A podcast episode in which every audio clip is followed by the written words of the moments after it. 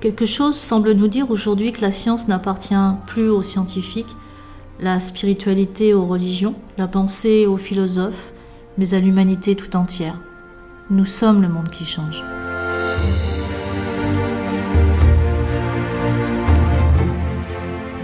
Nous sommes le monde qui change, un podcast dont le but est d'apporter un autre point de vue sur la réalité. Avec Pascal de Gaillatis, physicienne et chercheuse transdisciplinaire, et Sandra Franc-René, journaliste. Pascal, on est donc à la fin du mois de novembre. Véran vient d'annoncer une troisième dose. En Autriche, euh, la vaccination est obligatoire, donc on a quand même l'impression qu'il y a une sorte un peu d'accélération. Comment tu vois tout ça? Comment tu analyses la situation? Déjà, ce qui est important, c'est de prendre en compte euh, les informations de la façon dont elles sont distribuées, de la façon dont chacun les reçoit. Une information en tant que telle, il faut, il faut la prendre comme étant juste une image. Même si on peut se dire derrière, oh là là, que d'implications euh, pour ceux effectivement qui, ont, qui ne veulent pas se faire vacciner, pour ceux qui ne veulent pas d'une troisième dose. Mais tu vois, là, on est en train de discuter et en fait, on est en train de, de charger une image qui pour le moment n'est qu'une image, mais donc ça veut dire que c'est une possibilité. Tant qu'on n'est pas dans la rencontre de l'information comme étant une sorte de fait, donc quelque chose qui devient beaucoup plus incarné, beaucoup plus un fait, eh bien, il est important justement de ne pas s'engouffrer en fonction d'ailleurs de sa propre peur, parce que c'est comme ça que ça fonctionne en fait. Une information sort, et plutôt que d'essayer de se dire c'est une information, on la charge tout de suite d'une émotion, ce qui fait qu'elle est déjà beaucoup plus lourde, et que on, on s'en rendre compte à notre insu, on s'engouffre déjà dans une direction. C'est comme si non seulement on allait dans la direction, mais qu'en plus on avait la certitude d'atteindre cette image-là, qui n'a finalement pas ton image, puisque tu n'en veux pas, mais qu'une une image qui est imposée, mais que tu vas chercher aussi. Et ça a l'air de rien, mais si chacun de nous avait la possibilité déjà immédiatement, suite à une information, de faire la part des choses entre ce que j'entends, ce qui pourrait arriver et ce que je veux finalement. Et dans ce que je veux, euh, c'est pas d'aller vers ça, c'est d'aller vers autre chose. Mais si l'image de l'autre devient plus forte que la mienne, eh bien je me retrouve piégée dans ce que je peux même appeler en fait son champ gravitationnel. Je me retrouve une petite masse de rien du tout avec quelque chose en face de moi alors que cette chose en face de moi, ben voilà, c'est par exemple le ministre Véran qui est là et qui pèse de tout son poids de ministre plus de quelqu'un qui a le pouvoir, mais ce pouvoir-là, je m'engouffre dedans. Donc, si on avait, on peut dire, une possibilité, j'ai pas dit une chance, d'arriver à s'extraire de cette image, à ne pas l'alimenter, à pouvoir se dire que finalement, pour le moment, il n'y a rien de s'est passé. On aurait déjà une sorte de respiration, on serait déjà moins dans la peur, mais plus dans quelque chose de l'ordre d'une action et pas une réaction où je mets, moi, ma part de conscience, ma part de pouvoir, en ayant déjà le choix de ne pas sombrer dans l'information, mais plutôt de m'approprier l'information en, voyant ce qu'elle vient chercher chez moi, mais entre, moi et moi en fait, mm. entre donc chacun de nous. Et c'est là où on n'a pas ce réflexe de mettre une distance entre ce que ce qu'on entend, dans ce qu'on entend, ce qui nous dérange, et d'ailleurs, à la limite, c'est comme si on était sélectif. C'est comme si presque on allait chercher cette information dérangeante parce que on est là et on est toujours dans la même image qui est celle. Mais qu'est-ce qu'il va y avoir après ça? C'est un mouvement rectiligne uniforme. On est encore une fois sur un modèle de la survie le modèle de ce que j'appelle le principe du mouvement rectiligne uniforme, un des premiers principes de Newton, qui nous a mis d'emblée sur un schéma, une vision d'une réalité où quand tu es pris dans un mouvement, déjà c'est un mouvement en ligne droite, et à moins qu'un accident c'est-à-dire, à moins peut-être qu'un miracle, à moins qu'une force encore plus puissante que la force que j'ai en face de moi vienne me libérer de cette espèce de, de couloir tout tracé, alors moi, en tant qu'être, je n'ai aucune on, va mettre ça en tant que chance, alors que ce n'est pas de la chance. Mais je vais l'interpréter comme étant s'il n'y a pas quelque chose qui me traverse, quelque chose de plus fort que ce que j'entends et donc que lui, eh bien je ne pourrais pas m'en sortir. Et donc on est juste en train de faire un transfert d'une autorité, donc d'un pouvoir, vers un autre pouvoir qui doit être plus fort que ce pouvoir. Et comment en tant qu'être finalement, Si je suis sur quelque chose qui est plus fort que ce qui vient finalement me menacer, qui me dit d'ailleurs que ce pouvoir plus fort ne va pas à son tour se menacer, puisque quoi qu'il en soit, j'ai toujours pas mon pouvoir. Donc, quand je reçois une information qui me dérange, plutôt que de plonger dedans, déjà j'essaie de prendre du recul, une respiration, ça. et de pas tout de suite projeter mes craintes dessus. C'est ça, parce que je suis en train, en fait, de faire en sorte que cette information se charge de mes émotions, elle devient de plus en plus forte, l'image. C'est comme quand on envoie des, des images euh, via Internet, il y en a qui sont plus ou moins lourdes. Sauf que là, on est effectivement sur du code. Eh bien, disons que ce qui va charger une image pour un être humain, c'est sa charge émotionnelle. Mais dès qu'on met une charge émotionnelle sur quelque chose, on lui donne de la force.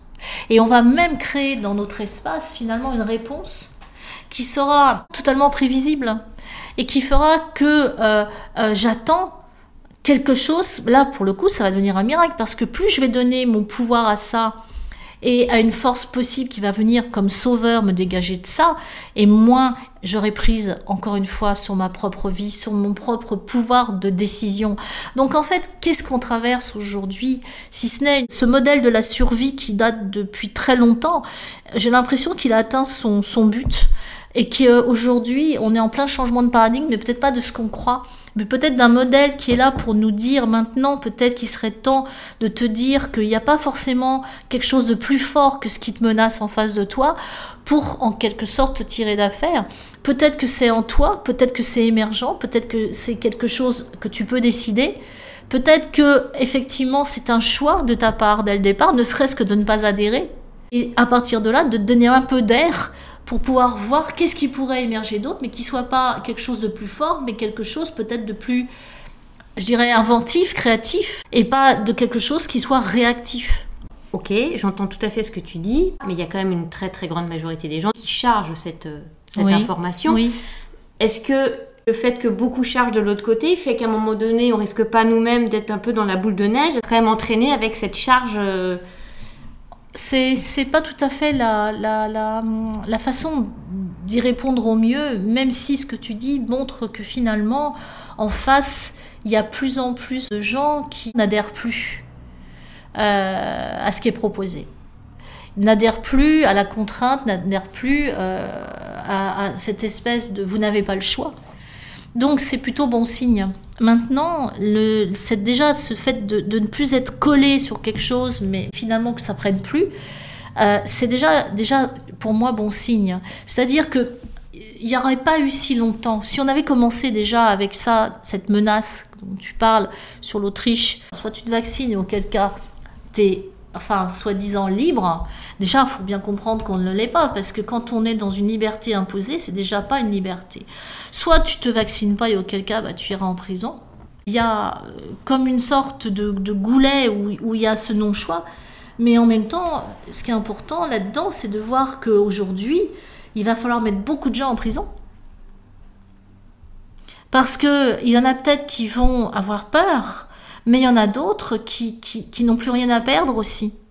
Alors la question est la suivante, est-ce qu'il faut arriver finalement pour changer ensemble, collectivement de direction, à ne plus avoir rien à perdre?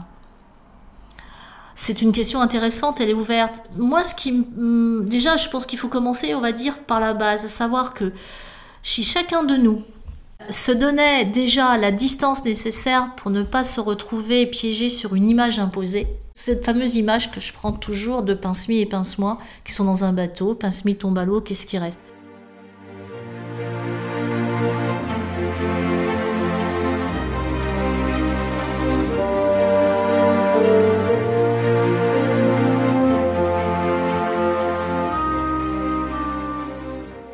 M'a influencé, on m'a manipulé, mais je me suis laissé faire. Parce que qu'est-ce que je vois une petite barque avec deux bonhommes qui rament Comme nous, on est en train de ramer en ce moment. Et il y en a qui tombent à l'eau. Et moi, j'ai juste envie de dire, mais attendez, là, prenons un peu de hauteur. On va pas se noyer euh, tout de suite. Et là, je me dis, mais attendez, votre barque, est-ce que c'est vraiment une barque? Moi, je vais pas y voir une barque. J'ai envie d'y voir un grand navire. Et là, il y a deux personnages, un qui s'appelle Pince-Mi, l'autre qui s'appelle Pince-moi, et il y en a un qui tombe à l'eau. Mais sur ce genre de navire, il y a des bouées. Donc, qu'est-ce qui reste? Il reste tellement de choses, tellement de possibilités. Et on a appris dans, dans, ce modèle de la survie à être toujours sur ce foutu mouvement rectiligne uniforme où tu n'as pas le choix, sauf si quelque chose te déporte. Et c'est là où je dis, bah non, je suis pas sur ce mouvement rectiligne uniforme, je suis dans un ensemble plus vaste, plus large. Je suis pas seule. Et donc déjà, je vais déjà peut-être être, euh, avec quelqu'un d'autre. Je vais peut-être même avoir un groupe de personnes avec moi qui va avoir peut-être quelque chose où on va agir face à une situation et quelqu'un est dans l'eau. Et déjà, je ne suis plus tout seul. Mais qui a décidé que je ne suis plus tout seul? Moi, parce que déjà, je refuse pas ce qu'on me propose, mais l'image qu'on me propose. C'est-à-dire que mon cerveau a eu suffisamment présence d'esprit. Hein, c'est marrant à dire comme ça, mais en tout cas, il a fait son calcul très vite et là, tout d'un coup, il a dit, mais attends, et si c'était pas une barque? Du coup, je me fais plus embarquer. Et du coup, c'est moi qui décide en finalement euh, du volume. Et donc, si je décide du volume, je décide aussi de beaucoup de possibilités de réponse et pas une seule réponse. Et c'est là où j'insiste, tant qu'on sera calé sur le modèle de la survie qui à la base a été énoncé par les lois de la physique classique dite newtonienne, en, disant bien que Newton n'y est pour rien, mais que nous avons adhéré à une certaine conception de la réalité avec, un, avec quelque chose de très fermé. Donc le deuxième principe newtonien dit qu'il va y avoir, tu as la possibilité de rencontrer un objet qui va finalement croiser ton mouvement rectiligne uniforme et en fonction, on peut dire, de sa masse, eh bien, tu seras déporté. Mais tu iras dans le mouvement de ce qui t'aura déporté. Ça veut dire que, en fait, je suis toujours dévié de ma route par quelque chose qui va être plus fort que moi, et plutôt que de chercher un autre chemin, je vais être embarqué dans le chemin de l'autre. Ce qui veut dire que si je cherche quelque chose de plus fort que le ministre de la Santé, je le trouverai. Je lui remettrai mon pouvoir, mais il m'emmènera dans sa direction et je recommencerai. Je serai de nouveau quelqu'un qui ne sera pas libre et qui attendra toujours que quelque chose de beaucoup plus fort, de beaucoup plus large vienne finalement le tirer d'affaire. Et qu'est-ce que c'est que de tirer d'affaire si ce n'est de sortir d'une espèce d'habitude de, la matière? De, toutes nos habitudes. Euh, ce qui est intéressant dans ce qui se passe, c'est que ça nous a repositionnés sur tellement de choses. Justement sur nos essentiels. Alors on nous a mis un modèle d'essentiel, mais clairement, et très peu de personnes l'ont suivi. Euh, en fait, personne n'a décidé à la place d'une autre personne quel était son essentiel véritablement, même si on a eu l'impression que. Et là, là, c'est ça qui devient intéressant, c'est que à partir de là, si je cherche pas à répondre à un problème qui finalement n'est pas le mien, mais qui est celui qu'on m'impose, parce que si c'était mon problème, déjà, je le traverserais comme une sorte d'évidence, mais il ne me serait pas imposé. Mais quoi qu'il en soit, quand on cherche une solution à un problème, on ne fait que de reculer le problème pour chercher une solution de plus en plus sophistiquée pour résoudre un problème. Je suis toujours sous le moment acting uniforme. Alors que si je cherche à me déconnecter du problème, et là par exemple à me dire Attends, mais euh, d'accord, j'entends cette information maintenant, je suis en train de voir d'autres choses. Donc je me déconnecte de ce, de ce que l'Autriche va. Alors peut-être, voilà, je suis pas autrichienne, j'aurais peut-être une autre façon de réagir, mais je crois pas parce que j'aurais il y a toujours une respiration avant une décision. C'est dans cet instant de respiration qu'est la meilleure décision. À partir de là, c'est juste en train de dire attends, t'emballe pas, ne réponds pas tout de suite. Arrête d'être dans une action-réaction, sois plutôt un peu plus proactif. C'est-à-dire, essaye d'élargir le champ des possibles. Et moi, dans le champ des possibles, je vois qu'il y a plus de gens qui se posent des questions.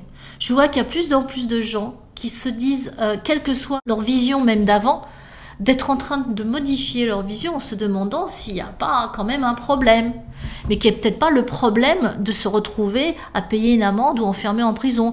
Que le problème peut-être, c'est qu'il n'y a pas le problème, et qu'il n'y a peut-être pas le problème qu'on essaye de nous montrer. En tout cas, on se pose des questions sur ce foutu problème. Et du coup, il arrive en ce moment, quand même, massivement, par rapport à ce qu'on a eu au départ, des, des visions de d'autres façons de procéder. Et on en voit de plus en plus. On n'en avait pas l'information. On a bien compris euh, en tant que simple citoyen qu'il y a une différence entre un traitement et un vaccin. Je suis même pas en train de dire que ce n'est pas un vaccin. Je suis juste en train de dire, mais jusqu'à présent, quand il y avait un, virus ou, quand même on s'est sentait qu'on on attrape un microbe, la première des choses, c'est qu'on cherche un traitement. Comment se fait-il que tout d'un coup se réduit la fenêtre des possibles? Personne n'est responsable de la façon dont on traite l'information et la réalité. Pas un ministre, pas, quelque chose qui est l'ordre d'une autorité, mais la façon dont nous laissons les clés dans les mains de cette autorité.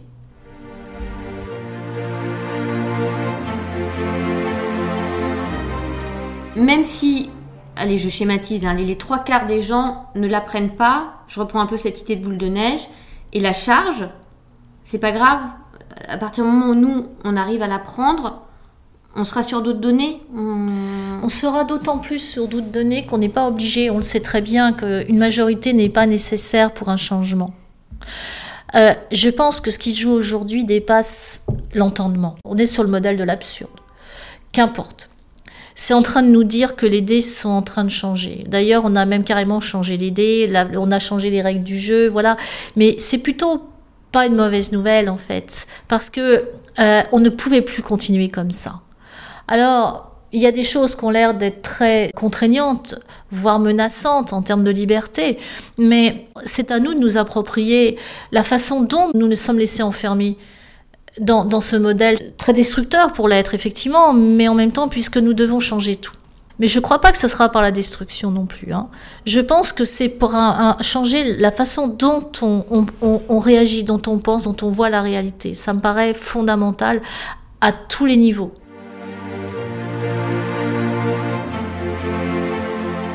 et d'expliquer peut-être un petit peu comment ça fonctionne. C'est pas obligé d'être un grand nombre. À partir du moment où quelque chose dépasse l'entendement, il faut se dire que c'est il y a quelque chose de plus large, de plus grand que toi, que moi, que des gens qui ont l'air de décider à notre place et qui montrent une direction, mais, mais, mais de quelque chose que j'appelle plus large. Alors, je ne parle pas non plus d'un pouvoir euh, obscur, je ne parle pas d'une destinée, je parle, je parle juste d'une réalité ensemble, d'un ensemble, d'un collectif qui, peut-être d'une manière très inconsciente, euh, veut arrêter de changer la façon dont il s'est déployé jusqu'à présent. Encore une fois, sur le modèle de la survie. En fait, on arrive à un, paroxysme de situation, à un point culminant. Et donc, on sait très bien qu'à partir du moment où on arrive à un sommet de quelque chose, il y a quelque chose qui finit toujours par redescendre. Lors d'une précédente conversation, tu évoquais la foi. Oui. J'aimerais bien qu'on revienne dessus parce que je pense que c'est quelque chose d'important en ce moment. La foi est quelque chose d'important, la foi est quelque chose de très personnel, la foi est quelque chose aussi de très intime, donc moi je pense, donc elle ne s'explique pas forcément, elle se ressent.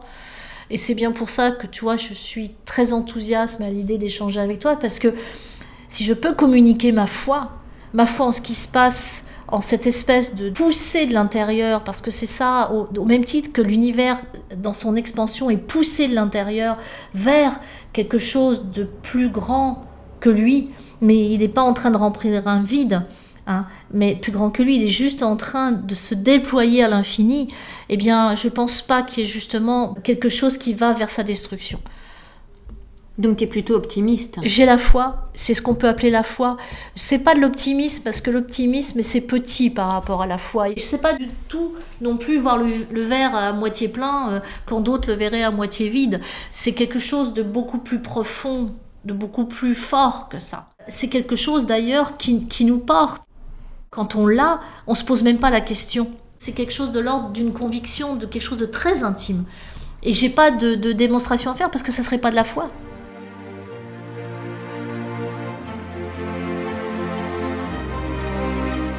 quand on a très envie de l'avoir cette fois, mais qu'il y a encore des doutes hein, à l'intérieur parce qu'on ne l'a pas touché, puisque comme tu le dis, c'est quelque chose qui est en soi et c'est inexplicable. Quels pourraient être tes conseils pour qu'elle s'installe définitivement? Alors, installer définitivement, on sait que ce monde est fait pour bouger, que la matière bouge tout le temps, il n'y a rien de définitif. J'aurais pas cette, euh, espèce de, de, je sais pas quoi d'ailleurs, de dire que ma foi, elle, est là et qu'elle est installée définitivement.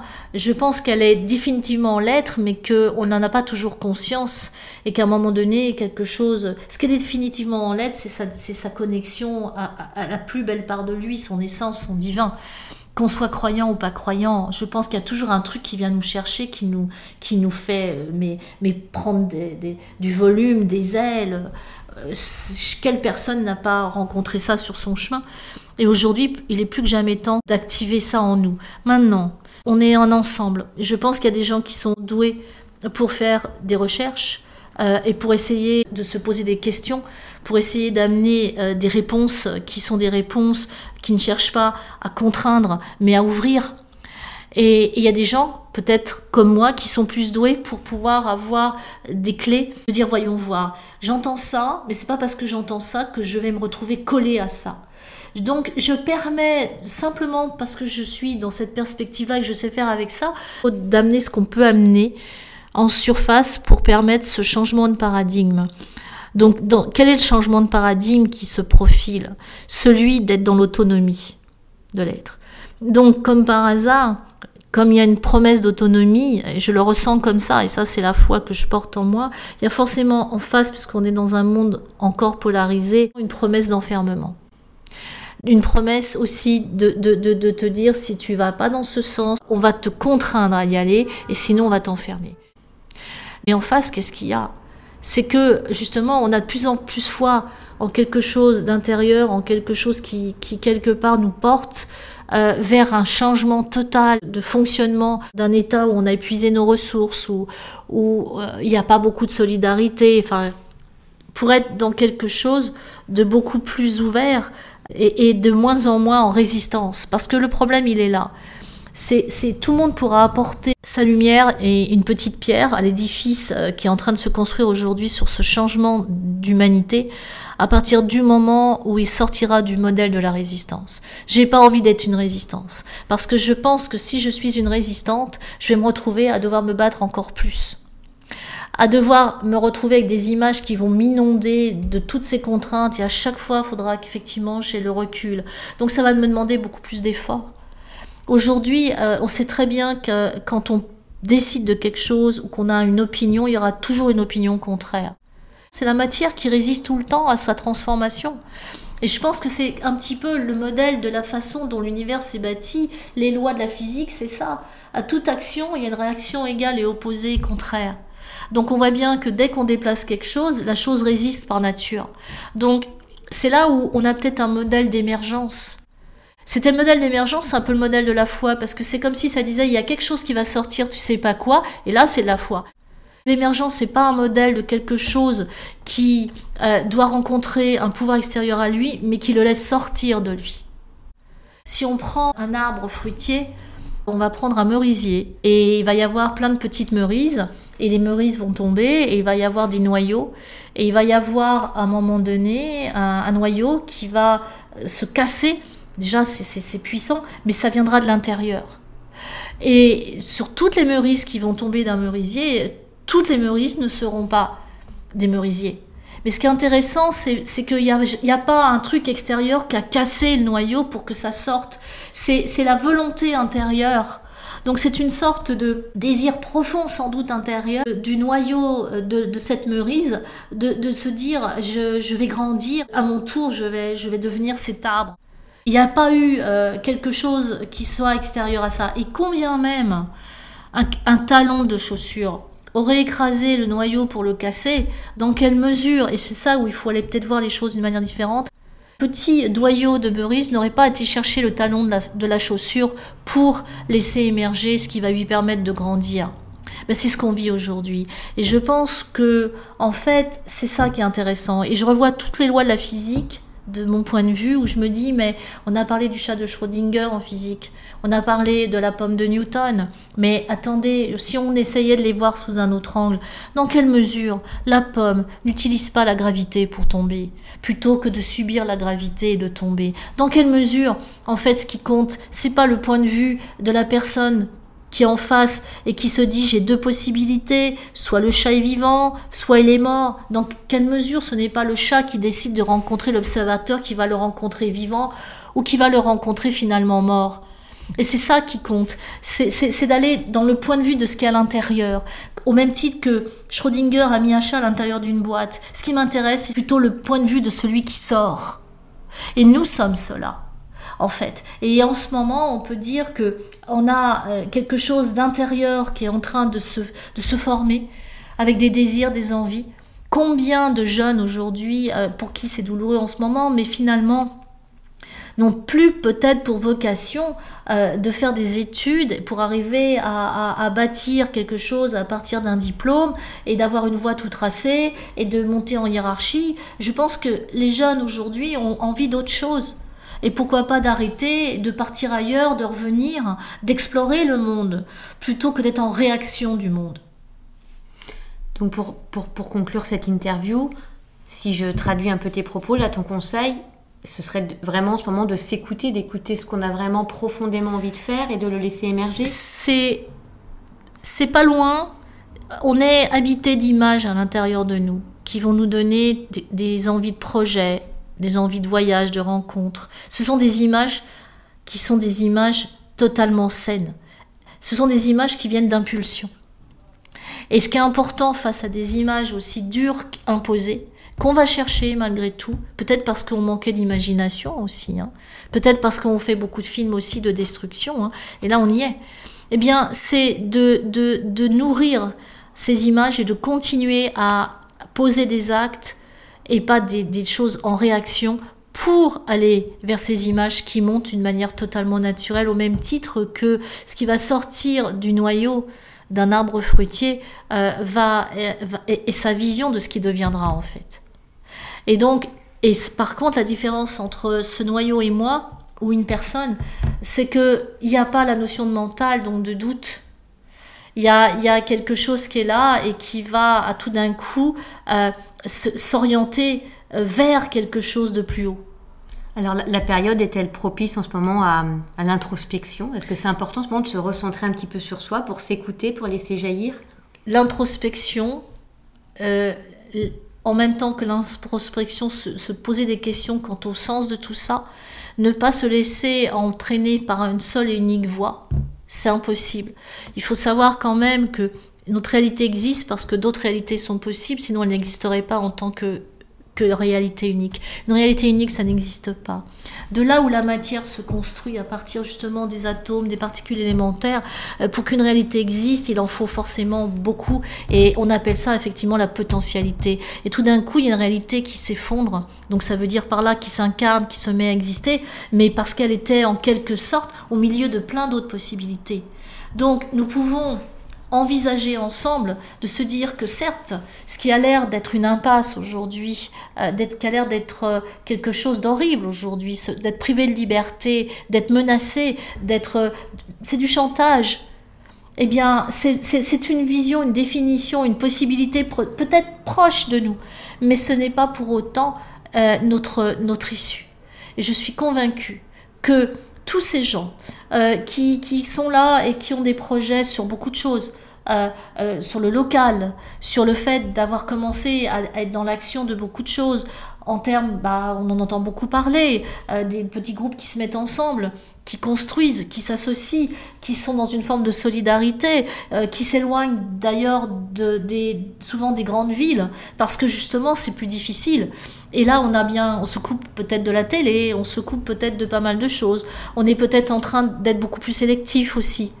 Alors, on n'est peut-être pas aussi euh, euh, euh, massif, mais clairement, c'est aussi puissant. 10 à être dans une donnée de, liberté sans penser à, se dire que demain ça sera pas possible, sont beaucoup plus performants que un million, et oui je vais jusque là, complètement enfermés dans l'idée qu'ils vont se faire broyer.